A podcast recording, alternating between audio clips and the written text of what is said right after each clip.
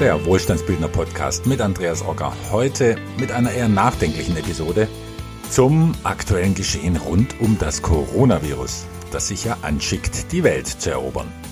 Ich will einmal vier Perspektiven als Wohlstandsbildner zu dem Thema einnehmen. In jedem Fall bin ich dankbar, dass uns ein winziges Virus ja einen recht großen Spiegel vorhält. Und was wir in dem Spiegel sehen, ist ja nicht unbedingt angenehm, aber er erinnert uns an eine Zeit gar nicht so lange her, in der wir uns unser Wertebewusstsein nicht durch die billige Arbeit anderer Länder geleistet haben. Nun ist es anders, jetzt zahlen wir einen Preis dafür, der sogar Leben kosten kann. Erstens Globalisierung. Das Coronavirus demonstriert ja eindrucksvoll, wie eng verzahnt heute Lieferketten aller Art sind. Wir genießen meistens die Vorteile der Globalisierung in Form eines weltweiten erbitterten Wettbewerbs, der uns Endverbrauchern die Dinge so billig wie möglich ins Haus bringen soll. Mit dem Virus sehen wir heute aber den Nachteil, wenn ein so großer Lieferant wie China nicht funktioniert. Denn dann funktioniert auf der ganzen Welt plötzlich ganz vieles nicht mehr. Um ein Beispiel zu nennen. Den deutschen Bürgern muss es eigentlich bitter aufstoßen, wenn essentielle, also lebenswichtige Medikamente wie Insulin langsam richtig knapp werden. Denn die deutsche Pharmaindustrie war neben dem Maschinenbau einmal Weltmarktführer. Tja, 20 Jahre ist es her. Doch weil alles immer billiger werden sollte, und Deutschland mit die höchsten Sozialkosten und Steuern hat, produziert nun China, Pakistan und Indien unsere Heilmittel. Jetzt hängen sprichwörtlich die Leben kranker Menschen von China ab und wenn das nicht liefern kann, kämpfen wir mit anderen ebenso abhängigen Ländern um die letzten Vorräte. Als Wohlstandsbildner bin ich deshalb ein großer Freund, in Dinge zu investieren, die unverzichtbare Werte schaffen, Werte, die weitgehend unabhängig sind von der Leistungsfähigkeit anderer Länder. Und wie macht man das? in dem das, was unverzichtbar ist, vor Ort produziert und vor Ort gebraucht wird. Doch ein wesentliches Sicherheitskriterium für Wertschöpfungsketten ist für mich, dass die Wertschöpfungskette in ihrem direkten Umfeld funktioniert und damit nicht in den Ring steigen muss, in dem sich Länder im Kampf um das billigste Produkt fertig machen. Wer sich nun die drei Säulen anschaut, eines Portfolios, das im Wohlstandsbildner Sinne ausgewogen ist, der sieht den lokalen Bezug der Investments sofort. Bei der ersten Säule Infrastruktur und der zweiten mit gewerblichen Entwicklungsimmobilien ist es offensichtlich, die stehen vor Ort und erhalten dort das öffentliche Leben aufrecht.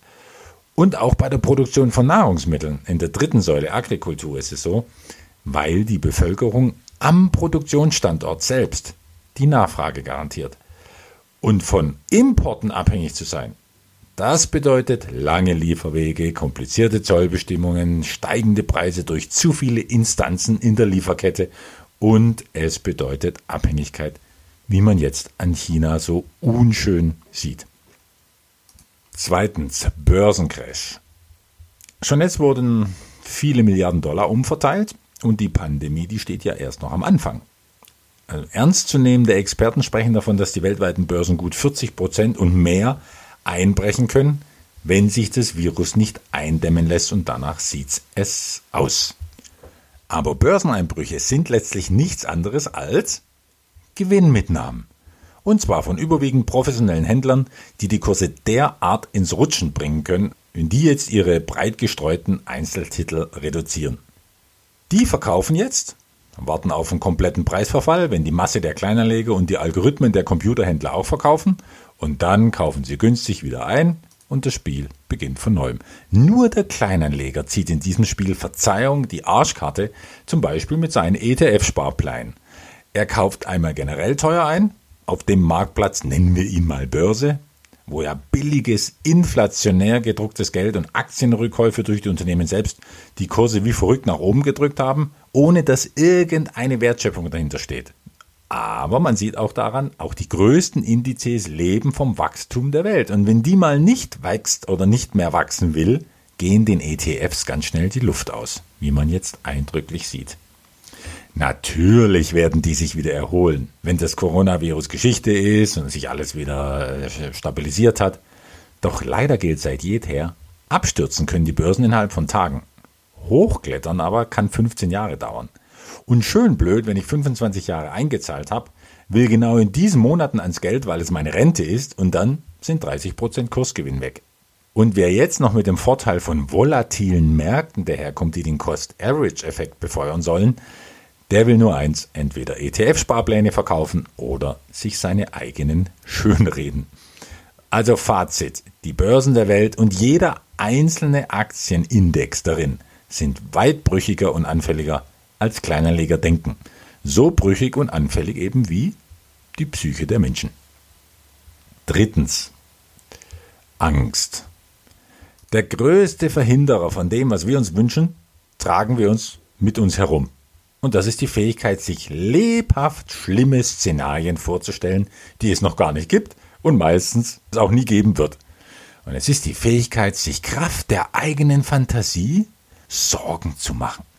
Und unter fleißiger Mithilfe der Medien und einer gewissen Massenhysterie verwandeln sich vielleicht die Sorgen sogar in Ängste. Und die Medizin weiß längst, Angst und Sorgen verursachen negativen Stress. Und nur den wenigsten ist wirklich bewusst, wie massiv dieser Stress unseren Körper schwächt, unsere Selbstheilungskräfte torpediert, unseren Geist verwirrt und, vielleicht das Schlimmste, unser Vertrauen ins Leben zerstört. Also die Kraft, die wir am meisten brauchen, um uns mit dem Virus erst gar nicht anzustecken oder um eine Infektion ohne Schaden zu durchlaufen.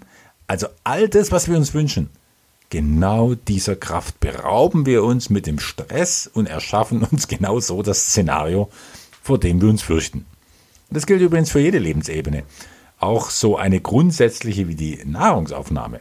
Mal ein Beispiel.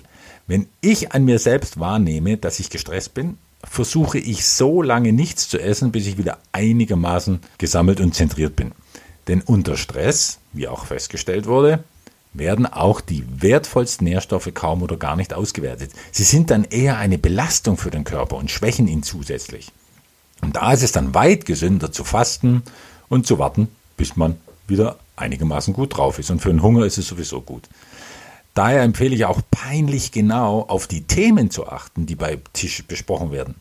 Denn für den Körper ist es einfach brutal, wenn er etwas aufnehmen muss mit der Frequenz von ach du übrigens, ich werde in drei Monaten entlassen oder Schatz, unsere ETFs sind nur noch die Hälfte wert. Aber keine Sorge, die Börse erholt sich wieder.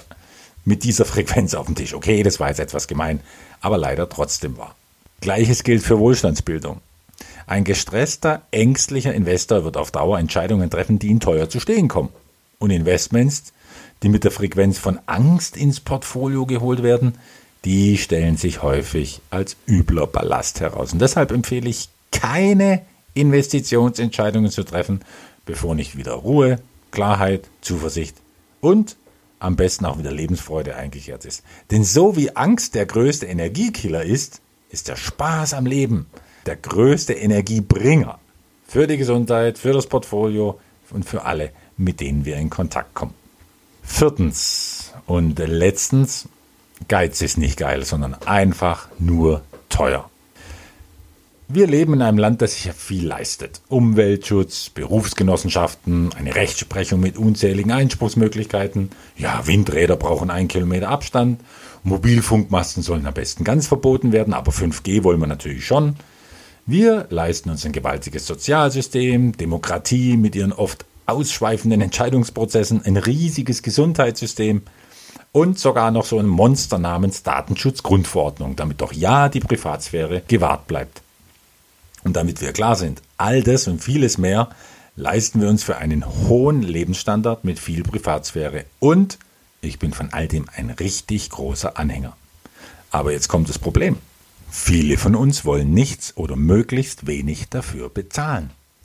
Und wenn sie gezwungen werden, dafür zu bezahlen, zum Beispiel in Form von Steuern, dann müssen halt andere Sachen im Leben billig sein, denn sonst reichte das Geld am Ende des Monats nicht aus. Und wenn dem Staat sogar die Steuern nicht reichen, dann muss halt diskutiert werden, ob ein Billigheimer wie Huawei unsere digitale Infrastruktur beherrschen soll und wenn nicht der, dann eben eine amerikanische Firma. Abhängig machen wir uns so oder so. Wir in Europa sparen dadurch Milliarden, legen aber gleichzeitig unser aller Leben in die Hand von Firmen, die wir letztlich nicht kontrollieren können. Also ganz ehrlich, an dem Punkt verstehe ich die Europapolitik nicht so ganz. Aber keine Sorge, Angst werde ich mir deshalb auch keine machen. Diese Sparhaltung insgesamt, die will ich ja gar nicht verurteilen, wenn objektiv nur wenig Geld da ist. Dann ist es auch nicht so einfach, einen hohen Anspruch beizubehalten, was die Qualität in Produkten und Dienstleistungen angeht, die noch am besten in fairen, menschenwürdigen und diskreten Wertschöpfungsketten entstanden sind, was wir in China eher nicht finden. Trotzdem zum Abschluss drei konkrete Empfehlungen. Erstens. Die Medien stürzen sich zurzeit auf die Risiken, die mit der Coronavirus-Pandemie einhergehen könnten. Angst und Sex, die verkaufen sich halt immer gut. Ich bin dagegen fest überzeugt, dass die Schwierigkeiten, die wir gerade erleben, uns auch irgendwann etwas richtig Gutes bringen werden. Das war bisher einfach nach jeder Krise so, wenn man was draus lernt. Und darauf wiederum fokussiere ich mich viel lieber, denn dann bin ich entspannt, fühle mich wohl und eine bessere Schutzrüstung für Körper und Geist gibt es nicht als die ständige Ausrichtung auf das, was mich gut fühlen lässt. Und dann kann ich klar denken, Risiken erkennen und sachlich für mich einschätzen, schauen, wie ich sie minimieren und damit umgehen kann. Ob jetzt als Investor oder beim Einkaufen im Supermarkt. Zweitens. Ich persönlich will meinen hohen Lebensstandard nicht finanzieren mit dem niedrigen Lebensstandard anderer Menschen. Denn für billige Produkte muss halt irgendeiner immer bezahlen. In China sind es die Arbeiter und die Umwelt. Dabei muss auf Qualität achten nicht immer teuer sein. Oft genügt ja ein Blick auf die Produktbeschreibung und ich finde vielleicht bessere Alternativen zum gleichen Preis oder halt nur ein bisschen teurer. Zum Beispiel Hirse, auch Biohirse. Kommt meistens aus China, wird aber auch in der EU hergestellt unter weit gesünderen Umständen für alle. Und gar nicht mal so viel teurer, vielleicht ein paar Cent. Oder Schweinefleisch, das manche meinen, für Centpreise im Supermarkt kaufen zu müssen. In noch viel zu viel auch deutschen Stellen sind die Bedingungen für die Tiere ja wirklich oft entsetzlich. Aber das Leid in einem chinesischen Schweinestall, das macht schlichtweg nur sprachlos und absolut alles ungenießbar. Oder Klamotten. Oder auch so eine großartige Sache wie Xylit, dem gesunden Austauschstoff von, von Zucker. All das muss ich nicht aus China kommen lassen. Nur wenn ich meinen Standard verteidige, bewahre und dafür bereit bin, auch zu bezahlen, denn dann wird China irgendwann vielleicht auch den eigenen Standard anheben können und mehr Wertschätzung entgegenbringen für Mensch, Tier und Materie. Von den Schweizern, ja, von denen können wir lernen, das im eigenen Land zu kaufen, was es zu kaufen gibt. Und wenn es halt auch ein bisschen teurer ist. Denn das ist die mächtigste Verteidigung unseres Wertebewusstseins. Und wem das Geld dafür fehlt, für den ist meine jetzt drittens Empfehlung so alt wie aktuell. Finanzielle Bildung ist einfach kein Luxus, sondern Notwendigkeit. Und für zu wenig Geld gibt es keine Ausrede. Ah, dazu fällt mir eine, eine beeindruckende Geschichte ein, die erzähle ich jetzt doch noch zum Schluss. Also, sich jedenfalls dauerhaft mit so viel Geld zu versorgen, dass am Ende des Monats mehr Geld zur Verfügung ist, als ich brauche, das kommt nun mal nicht von selbst. Ja, wie würde ein Deutschland aussehen, in dem jeder wirtschaftlich abgesichert und damit auf einem normalen Lebensniveau zumindest finanziell unabhängig ist? Ja, die Stufe kann jeder erreichen. Was es braucht, ist etwas Geduld, einen Plan, und ich meine hier keinen ETF-Sparplan, und es braucht die richtigen Instrumente. Und dann kann es sich jeder leisten, nicht auf Masse und Konsum, sondern auf Klasse, Qualität und Umwelt zu schauen. Und dann bin ich völlig überzeugt, hätten wir irgendwann wieder eine Pharmaindustrie und eine Bekleidungsindustrie, die gerne in Deutschland produzieren. Dann hätten wir vielleicht auch einen Berliner Flughafen, der seine Handwerker und Architekten nicht nach dem Preis, sondern nach dem Können auswählt. Dann hätten wir wirtschaftlich kluge, unternehmerisch denkende Politiker an der Spitze, die teurere, aber längst fällige Entscheidungen treffen.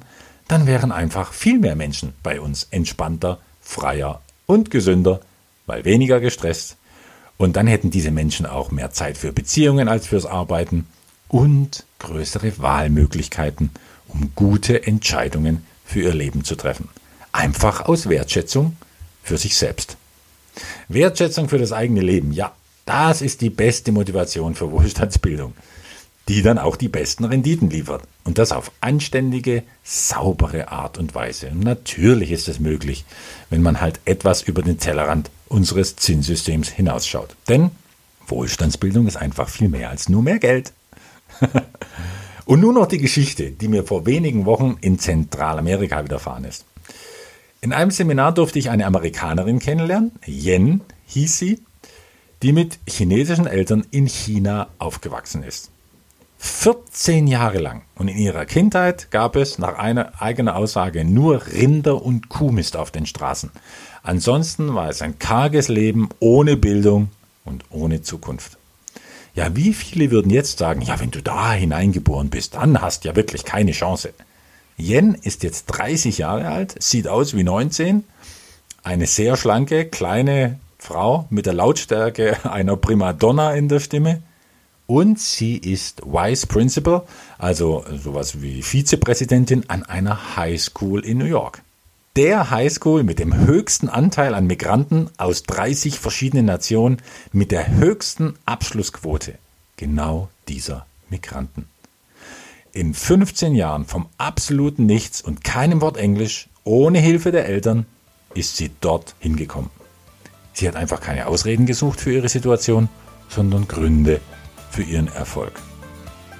Ich wünsche uns allen ein gutes Leben mit einem besonders starken Immunsystem in dieser besonderen Zeit, um Börsencrashs, Viren und andere Katastrophenmeldungen gleichermaßen locker wegstecken zu können.